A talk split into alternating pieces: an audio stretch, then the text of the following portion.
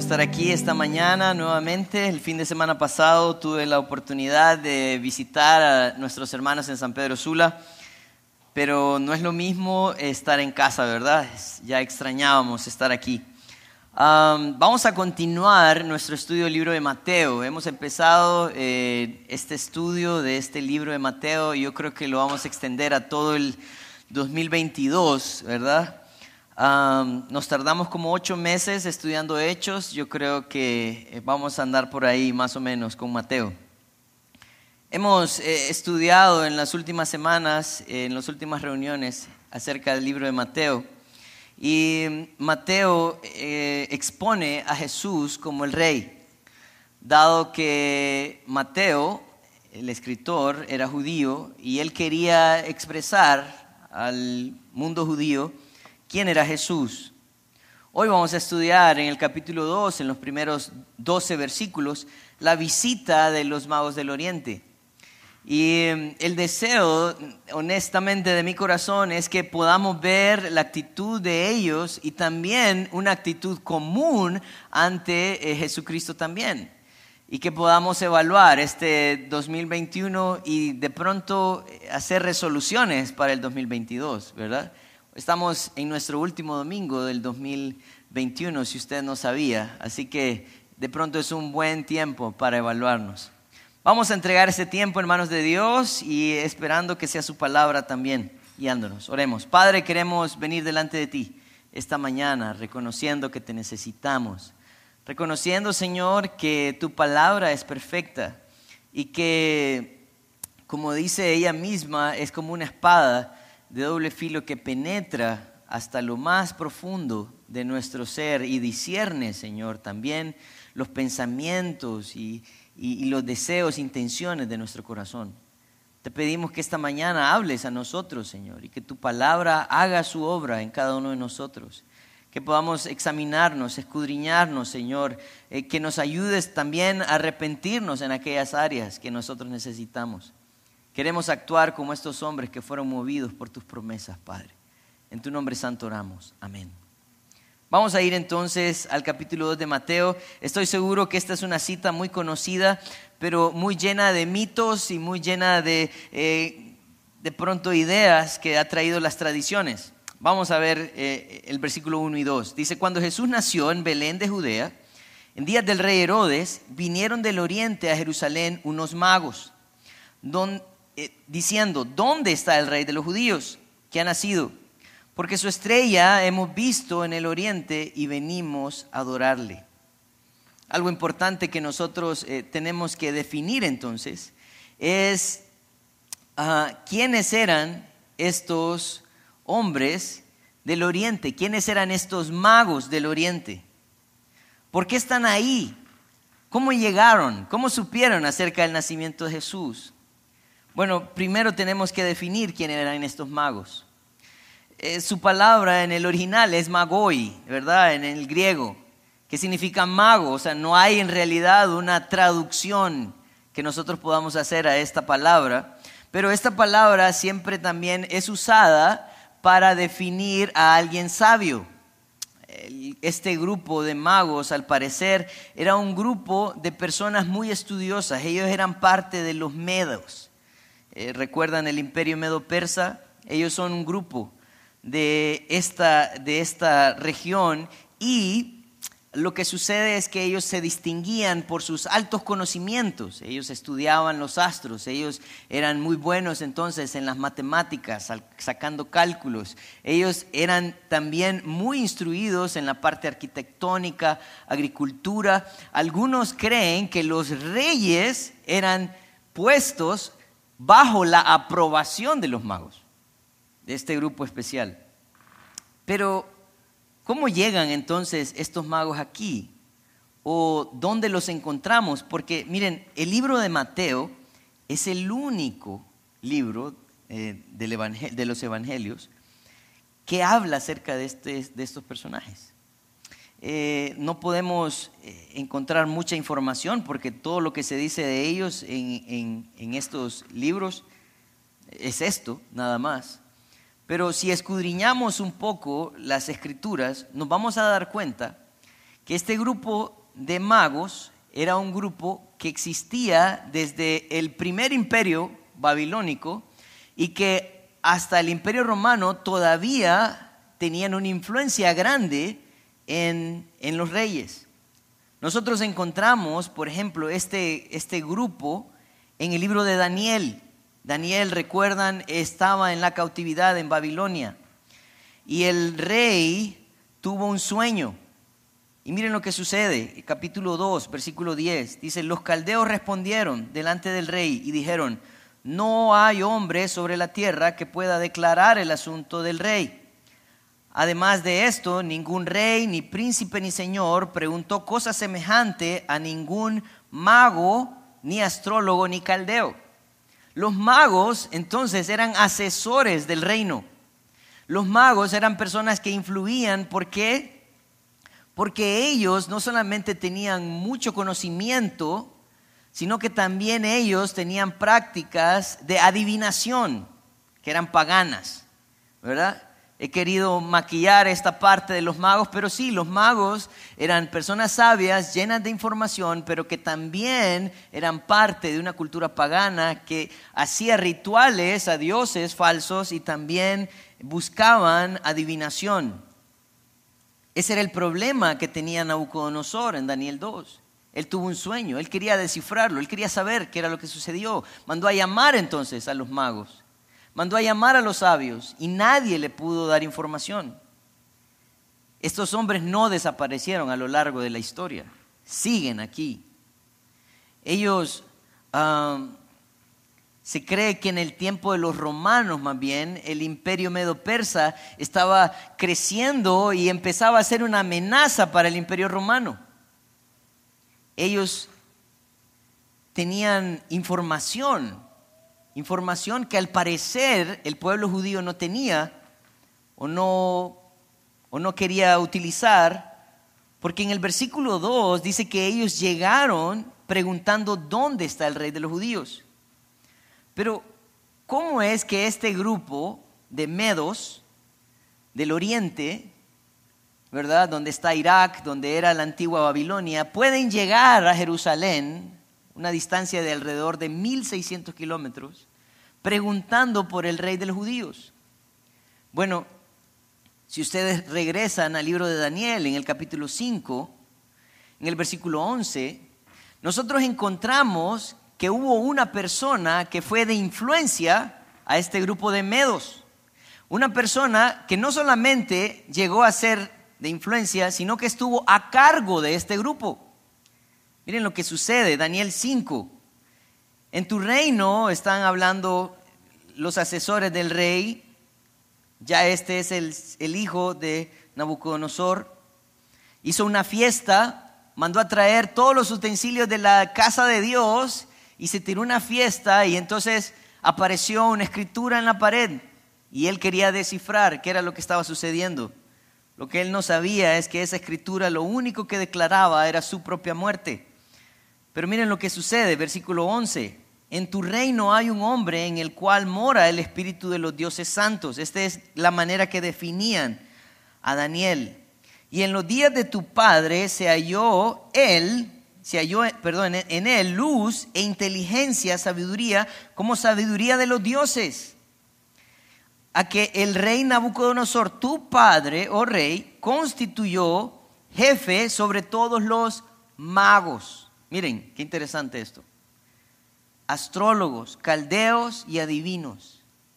Daniel llegó al imperio babilónico cautivo, como un esclavo de guerra, pero el Señor lo levantó en una posición de mucho, mucha importancia al punto donde él llegó a ser el que lideraba o él era el jefe de todos los magos, astrólogos, adivinos, eh, de todos los caldeos.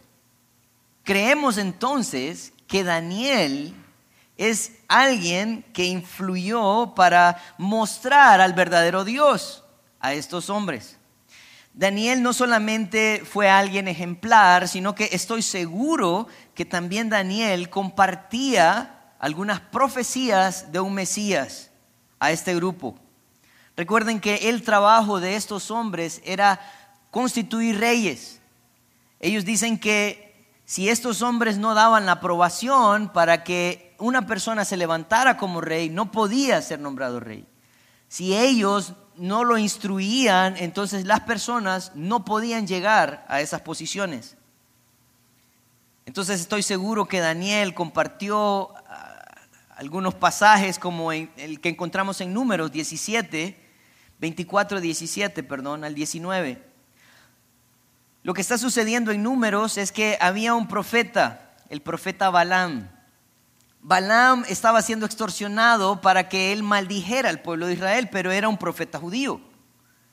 Y a él se le había ofrecido dinero para maldecir al pueblo de Israel, a lo cual el Señor no lo permitió, al punto de llevar a Balaam a ser advertido por su propio burro. Algunos de pronto conocen esta historia. Pero él bendice al pueblo de Israel y hace una promesa. Miren lo que dice el versículo 17 de número 24. Dice, la promesa de un rey, ¿verdad? Que se cumplió. Miren lo que dice, perdón, vayan conmigo a números. Número 24. Versículo 17 al 19.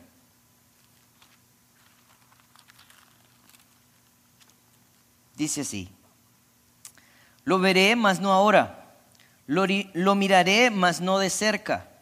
Saldrá estrella de Jacob, estrella de Israel, ¿verdad?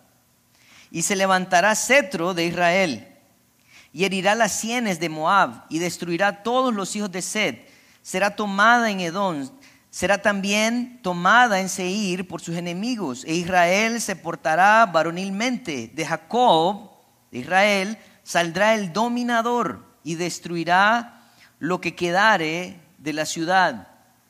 Él estaba haciendo una profecía en contra de sus enemigos, una profecía que tenía un cumplimiento cercano, como lo hemos estudiado anteriormente, y fue el rey David, que salió también de Belén, pero también tenía un cumplimiento futuro, y era el nacimiento de Jesús.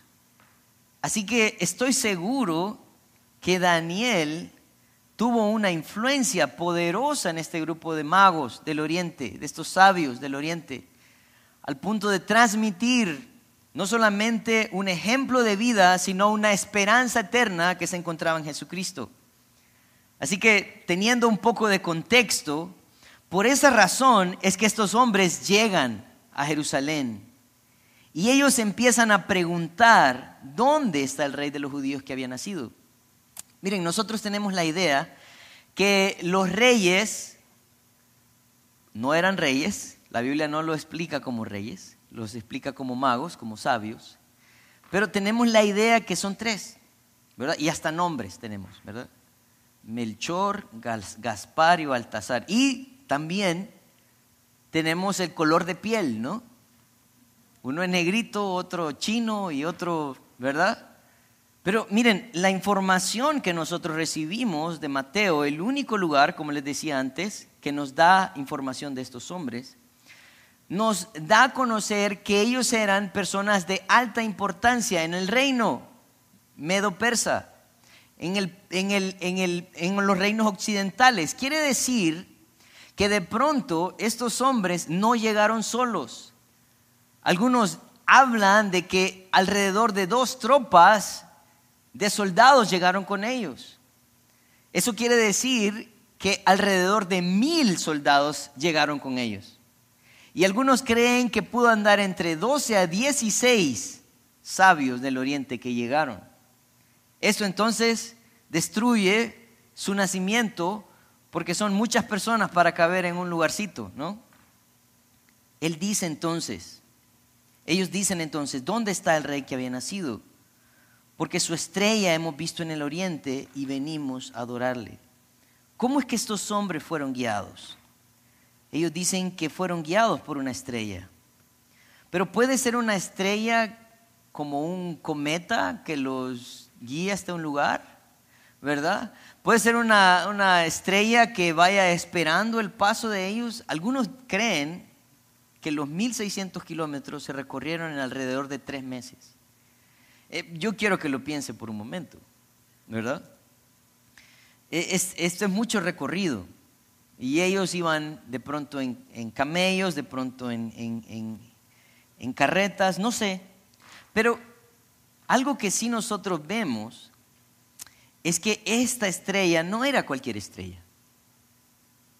Algunos estudiosos de la Biblia hacen referencia a esta estrella como lo que sucedió al pueblo de Israel cuando ellos salieron de Egipto. En Éxodo capítulo 13, versículo 21, dice, y Jehová iba delante de ellos de día en una columna de nube para guiarlos por el camino, y de noche, dice, una columna de fuego para alumbrarles a fin de que anduviesen de día y de noche. Otra referencia que nosotros encontramos a algo similar a esto es lo que sucede en Lucas capítulo 2, versículo 9, cuando nos habla acerca de la visita del ángel a los pastores. Dice, y he aquí se les presentó un ángel del Señor y la gloria del Señor los rodeó con resplandor y tuvieron gran temor.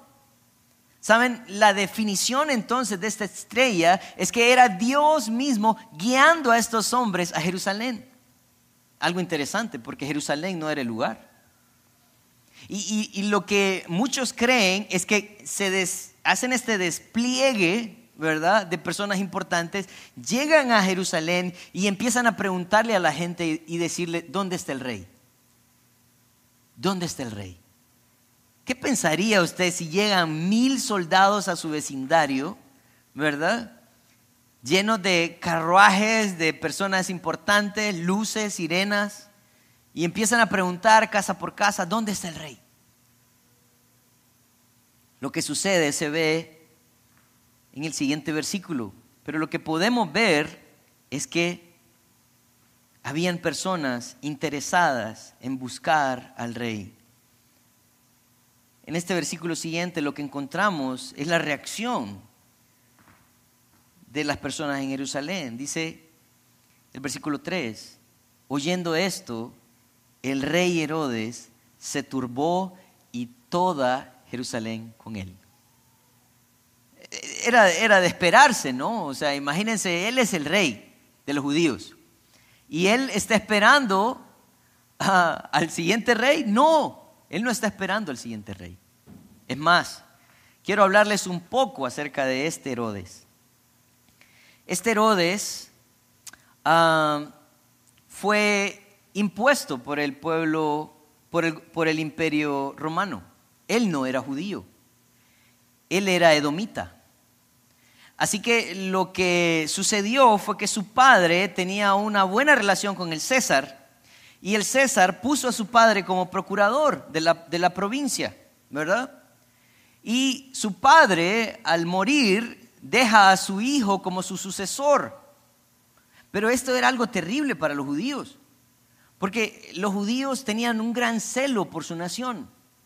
¿Y cómo era esto que un gentil, que alguien indigno iba a ser el rey de los judíos? Pero esto fue impuesto por el, por el, por el imperio y lo que hizo este Herodes fue que se casó con una judía. Se casó con una judía como para tratar de manejar esta relación, ¿verdad? Y tuvo hijos con ella, pero él vivía en una gran paranoia donde él pensaba que todos podían usurparle su, su puesto porque él sabía que él era un rey legítimo.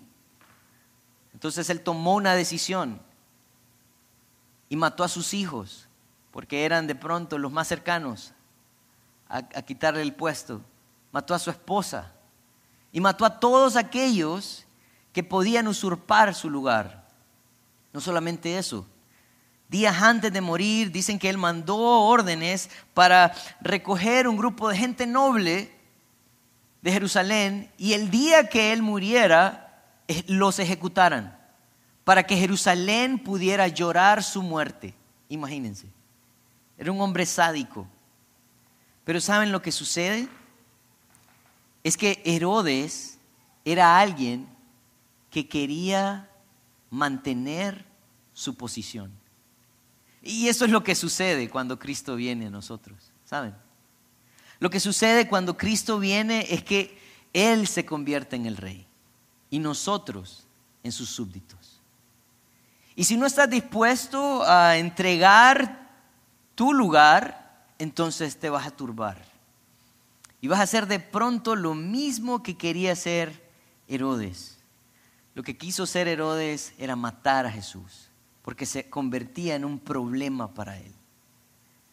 Eh, hay algo importante a considerar en esto, que cuando nosotros ah, queremos mantener un estatus, vamos a estar en contra entonces de la voluntad de Dios. No solamente Herodes estaba en, contra de la voluntad de Dios, los judíos también, los principales sacerdotes también. Miren lo que dice Juan 11, capítulo, capítulo 11, versículo 47. Entonces los principales sacerdotes y los fariseos reunieron el concilio y dijeron, ¿qué haremos? Porque este hombre hace muchas señales, hablando de Jesús. Si le dejamos así, todos creerán en él y vendrán los romanos y destruirán nuestro lugar santo y nuestra nación. ¿Qué hacemos? Lo que sucedía en este momento es que él había resucitado a Lázaro y venía entonces de hacer muchos milagros, de, sanar muchos enfermos, de dar de comer a muchas personas y de resucitar muertos. Y los judíos dijeron, este hombre es demasiado poderoso, tenemos que hacer algo, tenemos que matarlo. Ellos querían también permanecer en un estatus. Y la manera entonces de liberarse de él era matándolo. O sea, había un rechazo directo. Jesús dijo esto importante en Mateo 16, versículo 25 y 26. Dice, porque todo el que quiera salvar su vida la perderá y todo el que pierda su vida por causa de mí la hallará. Porque ¿qué aprovechará el hombre si ganare todo el mundo y perdiere su alma? ¿O qué recompensa dará el hombre por su alma? Esto es algo bien interesante lo que está diciendo Jesús. Él está diciendo, es posible que el hombre aquí, mientras viva, gane el mundo. Sí. Buena suerte porque todos nos vamos a morir. Y después de tu vida empieza tu eternidad. Buena suerte con eso. ¿Cuánto vas a pagar por tu alma? Solo hay un precio a pagar por tu alma. Y esa es la sangre de Jesucristo. Él está diciendo, no busquen entonces salvar su vida. No piensen en su estatus. Piensen en hacer la voluntad de Dios. Eso es de provecho. En este grupo nosotros encontramos también a un grupo que aparece no de manera explícita, pero sí de manera indirecta también. Miren lo que dice el versículo 4 al versículo 8. Dice, y convocados todos los principales sacerdotes y los escribas del pueblo, les preguntó dónde había de nacer el Cristo. Ellos le dijeron, en Belén de Judea, porque así está escrito por el profeta. Y tú, Belén, de la tierra de Judá, no eres la más pequeña entre los principales de Judá. Príncipes de Judá, perdón, porque de ti saldrá un guiador que apacentará mi pueblo Israel. Entonces Herodes, llamando en secreto a los magos, indagó de ellos diligentemente el tiempo de la aparición de la estrella. Y enviándolos a Belén, dijo, id allá averiguad con diligencia acerca del niño, y cuando le halléis, hacedmelo saber para que yo también vaya y le adore. Algo que nosotros encontramos en el versículo 4 es que Él mandó a llamar a los principales y a los sacerdotes y a los escribas del pueblo y les preguntó, les dijo, ustedes son los judíos, ustedes son los que conocen la escritura. ¿Es verdad lo que ellos están diciendo? ¿Pueden dar fe ustedes de que esto es genuino? Y ellos le responden, ¿verdad? En versículo 4. Y citan esta profecía de Miqueas que estudiamos hace unas semanas atrás. Ellos le dijeron en Belén de Judea, porque así está escrito por el profeta.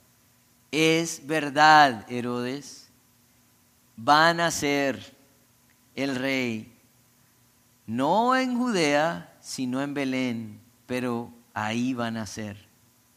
Y algunos creen que este evento se convirtió en un evento público, donde todos los judíos escucharon de parte de los líderes religiosos que esta búsqueda era una búsqueda genuina. ¿Por qué lo digo? Porque en el versículo 7 lo que hace Herodes es que lo llama en secreto a los magos. Él dijo, ok, bueno, se termina aquí, ¿verdad? La conferencia de prensa, pero ustedes vayan conmigo. Quiero prepararles un almuerzo, no sé cómo fue, pero él indagó de ellos el tiempo de la aparición de la estrella. ¿Por qué quería hacer esto Herodes? ¿Porque quería adorarlo, como dice el siguiente versículo? No. Versículo 13 habla acerca de la matanza de los niños. Él calculó dos años después del nacimiento de Jesús y decidió matar a todos los niños varones. Él no quería adorarlo. Él quería destruirlo. Pero miren lo que dice el versículo 8 y enviándolos a Belén, dijo, id allá y averiguad con diligencia acerca del niño. Este otro grupo que aparece aquí es, es, un grupo que no se menciona, pero que se da por sentado. Es un grupo que no fue con los magos. Es un grupo que escuchó la profecía de Miqueas. Es un grupo que se aseveró de que ellos tenían la razón, pero que no fueron a buscar tampoco al rey. Y esto es, esto es, es muy peligroso, ¿saben? ¿Por qué? Porque la indiferencia, un predicador definía la indiferencia a Jesucristo como un odio pasivo. Ellos en realidad no estaban preocupados por, eh, por Jesús, ellos en realidad estaban preocupados por Herodes. Ellos no querían que Herodes se diera cuenta que ellos estaban también buscando al rey. Ellos estaban cómodos donde ellos estaban. Ellos no se querían dar color. Ellos decidieron tomar una actitud pasiva. La Biblia no nos dice que aquellos que fueron llamados, por ejemplo, en los versículos anteriores, en el versículo 4, los principales sacerdotes, los escribas, eh, no dice que fueron con los magos a buscar a Jesús, ¿no? No dice que un grupo del pueblo les ayudó, no, no. Ellos llegaron a ese lugar simplemente para confirmar también la palabra de Dios. ¿Por qué? Porque en el libro de Juan, en el capítulo 1, en el versículo 11, dice, a los suyos vino y los suyos no le recibieron. Simplemente su actitud de indiferencia confirmaba, confirmaba las escrituras. Pero algo que usted y yo debemos de tener muy claro es que las personas que toman una actitud indiferente o pasiva, estamos en contra también de Dios. Lucas capítulo 11, versículo 23. Jesús dijo esto también. El que no es conmigo, contra mí es. El que conmigo no recoge, desparrama. Y esto es algo importante. Piénsenlo de una manera más sencilla. Imagínense que usted está en un, en un partido de básquetbol. Imagínense que usted está jugando con su equipo. Pero usted se da cuenta que usted no es el mejor jugador. ¿Verdad? Lo tienen ahí porque tenían que llenar el espacio. ¿Verdad? Entonces usted dice, bueno, yo no soy el mejor jugador, Ah, no soy el mejor defensa, no soy el mejor tirador, entonces lo que voy a hacer es que me voy a ir a esta esquina y aquí me voy a quedar. Yo quiero preguntarle, ¿usted está a favor o en contra del equipo al tener esa actitud? Usted está en contra del equipo. Porque si usted no es el mejor jugador, de algo puede servir, de bulto por lo menos. Asustarles, hacerles cara, algo, ¿no? El que no está con Dios está en contra de Él. El que no recoge con Cristo desparrama. Y esto era lo que estaba mostrándose en estos versículos. Pero algo importante que sucede en los siguientes versículos es que este grupo de hombres que había caminado alrededor de 1300, 1600 kilómetros, toman una decisión. Ya tienen la información. Belén está a 8 kilómetros más de Judea. Ya caminamos 1600. ¿Qué son ocho más? Y dice que en el versículo 9 dice, ellos habiendo oído al rey, se fueron. Hay algo bien bonito en esto. Yo no sé cuál es tu actitud al buscar de Dios. Pero a veces nosotros en el, en el primer, en la primera eh, obstáculo nos desanimamos, ¿no? No, es que vamos cinco minutos tarde, ¿no? Vamos a desayunar mejor en algún lado, ¿no? No, no, no, no, es que tengo que pasar por la gasolinera. No, ya no fuimos. Ya no fuimos. Amaneció lloviendo. No, y vos sabés, es parqueo de tierra. Uf. No. Estos hombres no anduvieron con cuentos. Ellos tomaron una decisión. Ellos habían llegado ahí con un propósito. El propósito, según el versículo 2, es que ellos iban a adorarle. Y saben que esta palabra es bien interesante porque la adoración tenía que ver con el hecho de inclinarse hasta el suelo y besar los pies de aquella persona. Ellos, ellos eran nombradores de reyes, ministros, personas importantes que venían escoltados con muchos soldados, pero ellos tenían algo en mente. Ellos decían, nosotros vamos a ir a inclinarnos y besar sus pies. Nosotros vamos a ir ahí, vamos a rendir toda nuestra adoración.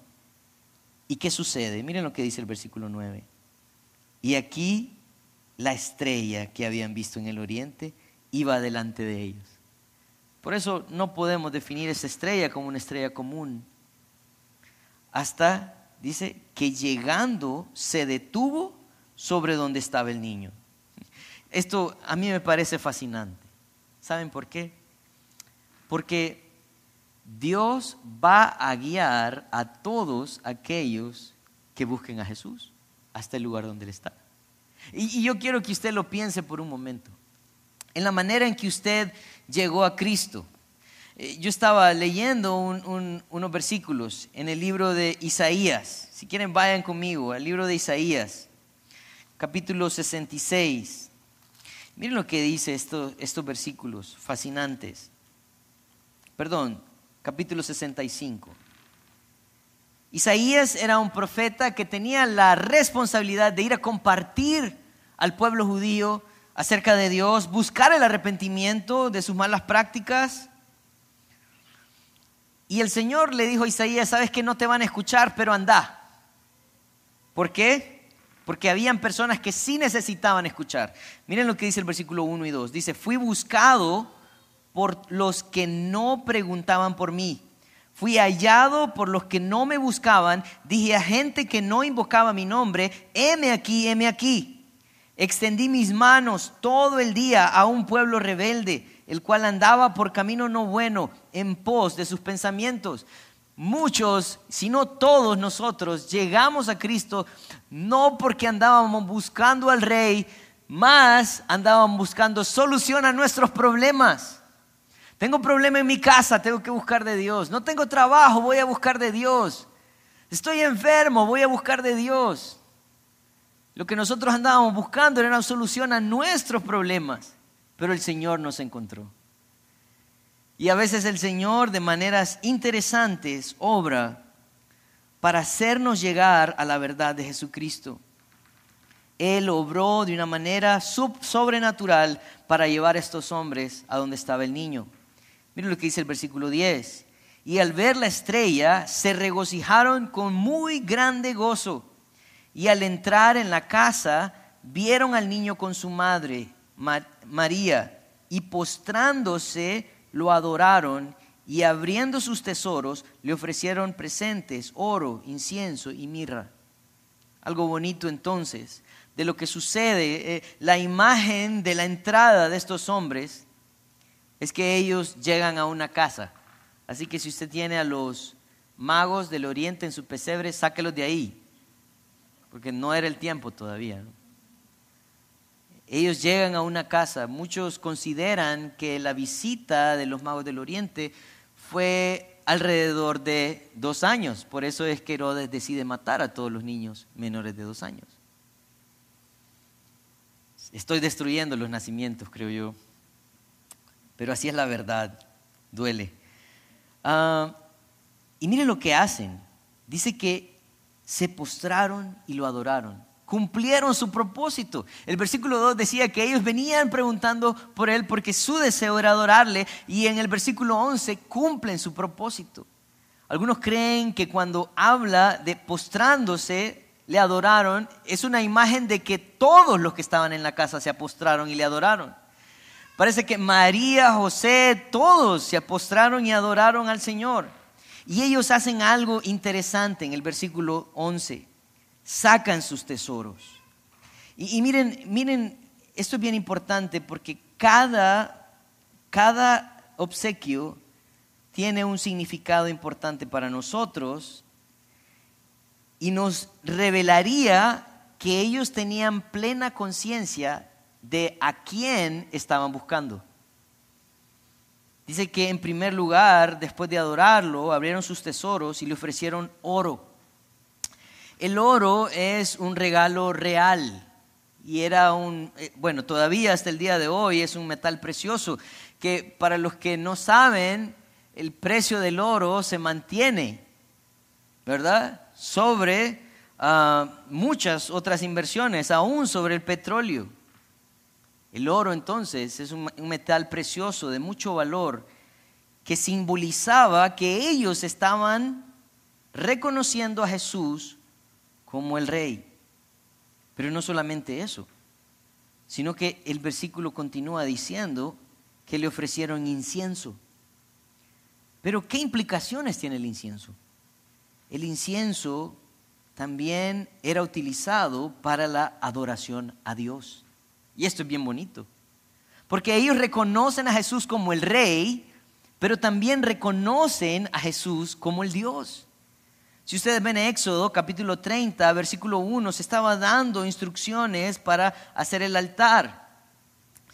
Versículo 1 dice, harás asimismo un altar para quemar el incienso. De, manera, de madera de acacia lo harás. Había un lugar específico en el templo para quemar el incienso. Era de suma importancia para la adoración a Dios, al punto donde el quemar incienso no es como lo hacemos ahora, ¿no? Que a veces entramos a la casa y huele un poco mal, ¿verdad? encendemos un incienso y lo ponemos ahí. No, no, no. Hubieron personas en la Biblia que murieron por el mal uso del incienso. Miren lo que sucede en Levítico, por ejemplo. Hay dos personas, hijos de un, de un sacerdote, Nadab y Abiud. Eran sus nombres. Levítico 10, 1 y 2. Dice, y Nadab y Abiud, hijos de Aarón, tomaron cada uno su incensario y lo pusieron en, ellos, y dice, pusieron en ellos fuego sobre el cual pusieron incienso y ofrecieron delante de Jehová fuego extraño que él nunca les mandó. Y salió fuego delante de Jehová y los quemó y murieron delante de Jehová. No tenga miedo a encender incienso en su casa, ¿verdad? Esto era algo en el templo. Pero al punto que quiero llegar es que ellos reconocen a Jesús como rey, pero también reconocen que están frente a una deidad, la cual merece adoración. Y el último es una parte muy importante también, porque no solamente lo reconocen como rey, lo reconocen como Dios, sino que también lo reconocen como el sacrificio. Su último regalo es mirra, la mirra era un perfume muy valioso. Bueno, era el perfume, la verdad. No había tal cosa como Chanel o cosas así, no. Esto era. La Biblia nos narra algunos eventos interesantes. Por ejemplo, en Juan 12, versículo 1 al 8, nosotros encontramos a María Magdalena cuando ella llega y quiebra el perfume y empieza a ungir a Jesús y sus discípulos empiezan a decir, ¡ay, qué desperdicio! El valor de ese perfume. Dicen que el valor de ese perfume era equivalente a un año de salario de un jornalero. Imagínense, saque la cuenta hoy en día. No sé cuál es el salario mínimo, 9 mil empiras, multiplíquelo por 12. Ese era el precio de ese perfume. Y Jesús les dice, ¿saben qué? No van a decir que le van a dar ese dinero a los pobres, a los pobres siempre lo van a tener, pero a mí no. Y ella está diciendo, me está preparando para mi sepultura. Es cierto. Porque también en Juan 19:38 hubo un hombre que se llama José de Arimatea y también otro que se llama Nicodemo. Ellos pidieron el cuerpo de Jesús. Y en el versículo 38 dice, después de todo esto, después de la crucifixión de Jesús, José de Arimatea, que era discípulo de Jesús, pero secretamente por miedo a los judíos, rogó a Pilato que le permitiese llevarse el cuerpo de Jesús y Pilato se lo concedió. Entonces vino y se lo llevó el cuerpo de Jesús. También Nicodemo, el que antes había visto a Jesús de noche, vino trayendo un compuesto de mirra y de aloes, como 100 libras, 100 libras de mirra y aloes, para embalsamar el cuerpo de Jesús. ¿Saben lo grandioso de esto? Es que la promesa de un Salvador era plenamente comprendida por los sabios del Oriente. Este Salvador iba a ser un Salvador espiritual, porque ellos reconocían, según sus obsequios, que Jesús era Rey, Dios, pero también el sacrificio. Qué importante es conocer la Escritura para alabar al Señor de la manera correcta. El versículo 12 dice, pero siendo avisados por revelación en sueño, que no volviesen a Herodes, regresaron a su tierra por otro camino. El Señor tenía cuidado de su hijo y también tuvo cuidado de estos sabios. Yo quiero terminar esta mañana con algunas conclusiones importantes, importantes para nosotros en este 2021 y principio también de este 2022. Los sabios del Oriente estuvieron dispuestos a recorrer muchos kilómetros por la confianza en las promesas del rey de los judíos. Ellos estudiaron, indagaron y esperaron en estas promesas. ¿Estás buscando al rey por lo que conoces de él a través de su palabra? Esa es una pregunta importante para nosotros. ¿Estamos nosotros buscando de este rey porque tenemos plenitud, certeza de lo que su palabra dice? Es importante entonces que sigamos estudiando su palabra para poderlo buscar de la manera correcta.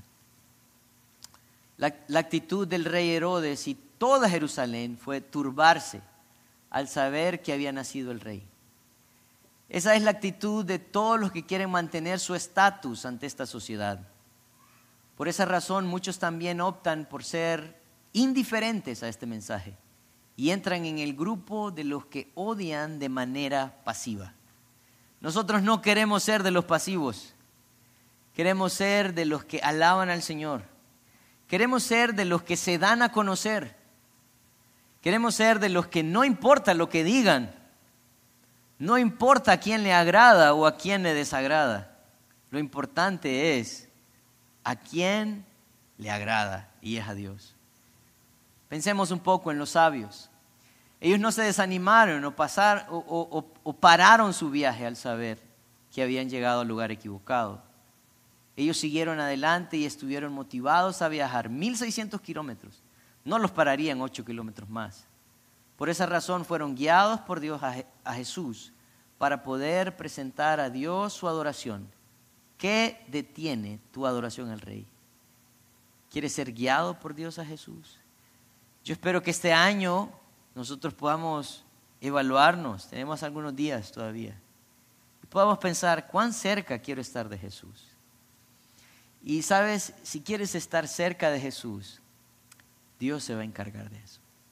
Él te va a guiar a que puedas rendir adoración, a que puedas exaltarlo como un hijo que entiende sus promesas. Vamos a orar. Señor, queremos darte gracias. Gracias porque somos indignos. Indignos, Señor, de tu misericordia. Indignos, Señor, de tu paciencia para nosotros. Señor, el pueblo de Israel se turbó porque tenían miedo a Herodes, porque desconocías cuán grande Dios eres tú. Señor, queremos vivir una vida que te honre, que te glorifique. El ejemplo de los sabios del Oriente era un ejemplo grande de que tu salvación era para todos, al punto donde ellos se podían regocijar también de tu nacimiento, porque encontraban también esperanza. Señor, no dejes que sean extraños los que nos enseñen acerca de ti, sino que tu palabra, Señor, nos guíe a la obediencia y la comprobación también de tu mensaje. Queremos ser hijos que te esperan, Señor, con ansias. Queremos ser hijos, Señor, que te alaben mientras este momento llega. Gracias por tu fidelidad. En tu nombre santo.